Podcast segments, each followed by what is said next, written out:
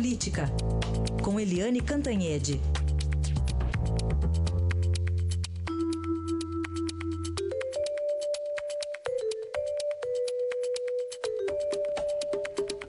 E o primeiro assunto, um ex-presidente, Fernando Henrique, pedindo para o atual Michel Temer ter um gesto de grandeza, Eliane. Bom dia. Bom dia, Heisen. Bom dia, ouvintes. Pois é, o Fernando Henrique Cardoso, né, só para relembrar um pouquinho o estilo do Fernando Henrique, é, no impeachment do Collor, ele relutou, ele era contra, era contra, aí de repente ele assumiu a posição favorável ao impeachment do Collor, sim, num momento decisivo. Depois no impeachment da Dilma também a gente lembra, né, Heisen, que ele foi contra o impeachment da Dilma, contra, contra, e depois ele assumiu decisivamente o impeachment da Dilma uh, num momento que era assim é, crucial. E agora ele foi a favor do PSDB ficar no governo uh, Michel Temer. Ele também uh, era contra direta já, porque a Constituição brasileira só prevê é, eleição indireta em caso de saída do Temer, mas de repente ele deu uma baita de uma guinada e ontem ele mandou uma nota para o jornal O Globo pedindo um gesto de grandeza do presidente Temer é, e esse gesto de grandeza seria a antecipação das eleições gerais que estão marcadas para 2018. Então a gente ficou todo mundo, ué, o que, que aconteceu, né? Porque essa manifestação do Fernando Henrique foi exatamente três dias apenas depois que o PSDB decidiu manter apoio ao governo Temer, manter-se no barco Temer.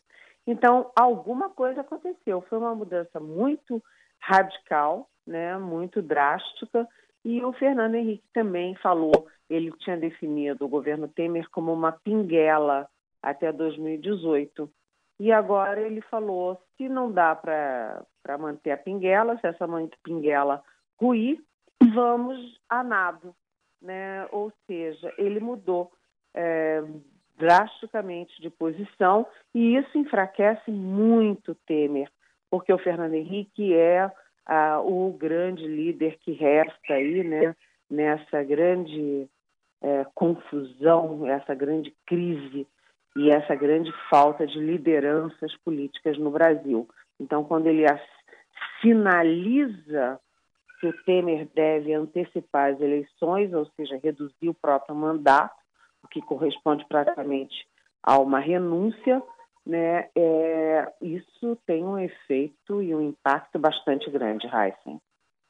Pois é, então claramente uma mudança aí do, do presidente aí, Fernando Henrique, nesse caso aqui, ah, mudando aí o tom em relação, vamos ver o que, que vai acontecer daqui para frente ainda em relação a esse assunto, mas o outro assunto aí para a gente falar ainda, estamos chegando perto do tal Coronel Lima, é isso, amigo do presidente Temer? Pois é, nas delações é, da Lava Jato, da e da JBS, né, naquelas delações do Joesley Batista e do Ricardo Saúde, que é um lobista e agora delator da JBS, o Ricardo Saúde disse o seguinte, que os políticos pedem dinheiro, doação de campanha, né? Até isso é legal, a gente sempre repete aqui, doação de campanha privada era legal, mas é, poucos pegavam dinheiro para eles mesmos, para uso pessoal. E ele citou, Saúde citou especificamente o presidente Temer e o agora ministro é, Gilberto Kassab, que é ministro de Ciência e Tecnologia e é o grande líder do PSD.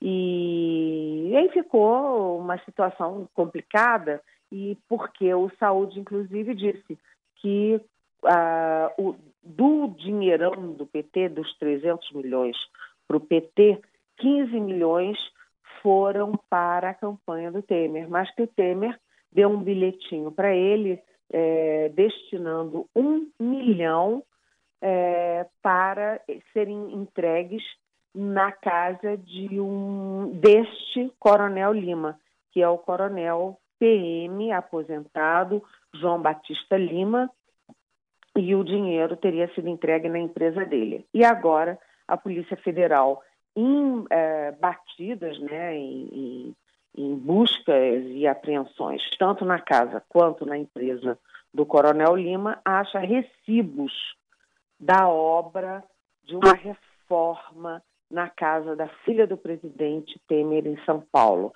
Então, um recibo é, e mensagens também é, de pagamentos para o arquiteto, de pagamentos para a empresa fornecedoras de materiais. Então, isso, é, o que que fica? Qual é, o, como é, qual é a frase que a PF e o Ministério Público constroem? De que o dinheiro da JBS foi parar em, no bolso do Temer e dali saiu para pagar a reforma da casa dele.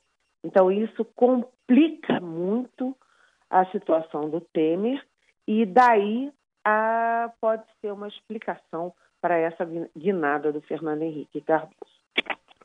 Então tá aí, o tal do fato novo, né? Todo mundo esperando fato novo, quem sabe não é mais um. E Eliane Cantanhede volta segunda-feira aqui ao Jornal Dourado. Bom fim de semana, Eliane. Bom fim de semana.